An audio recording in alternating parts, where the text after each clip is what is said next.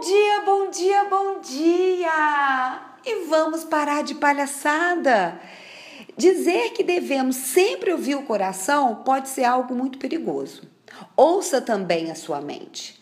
Como saber o melhor caminho?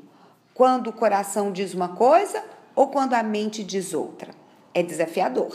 Tomar uma decisão é desafiador. Não é mágico, como diz o coração, e nem lógico, como diz a razão. Por isso é sim uma tarefa desafiadora. Então, o que fazer? Seguir o coração ou seguir a mente? Hoje, eu verdadeiramente, diante de minhas experiências, acredito que devemos seguir os dois. Sabe por que razão? Siga o seu coração, perceba o que faz sentido, o que é importante para você e não o que é logicamente melhor.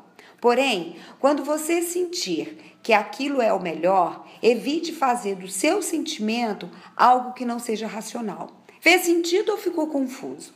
Porque se você dizer, vou não, vou a fundo e seguir só o meu coração, você pode ter consequências graves com isso.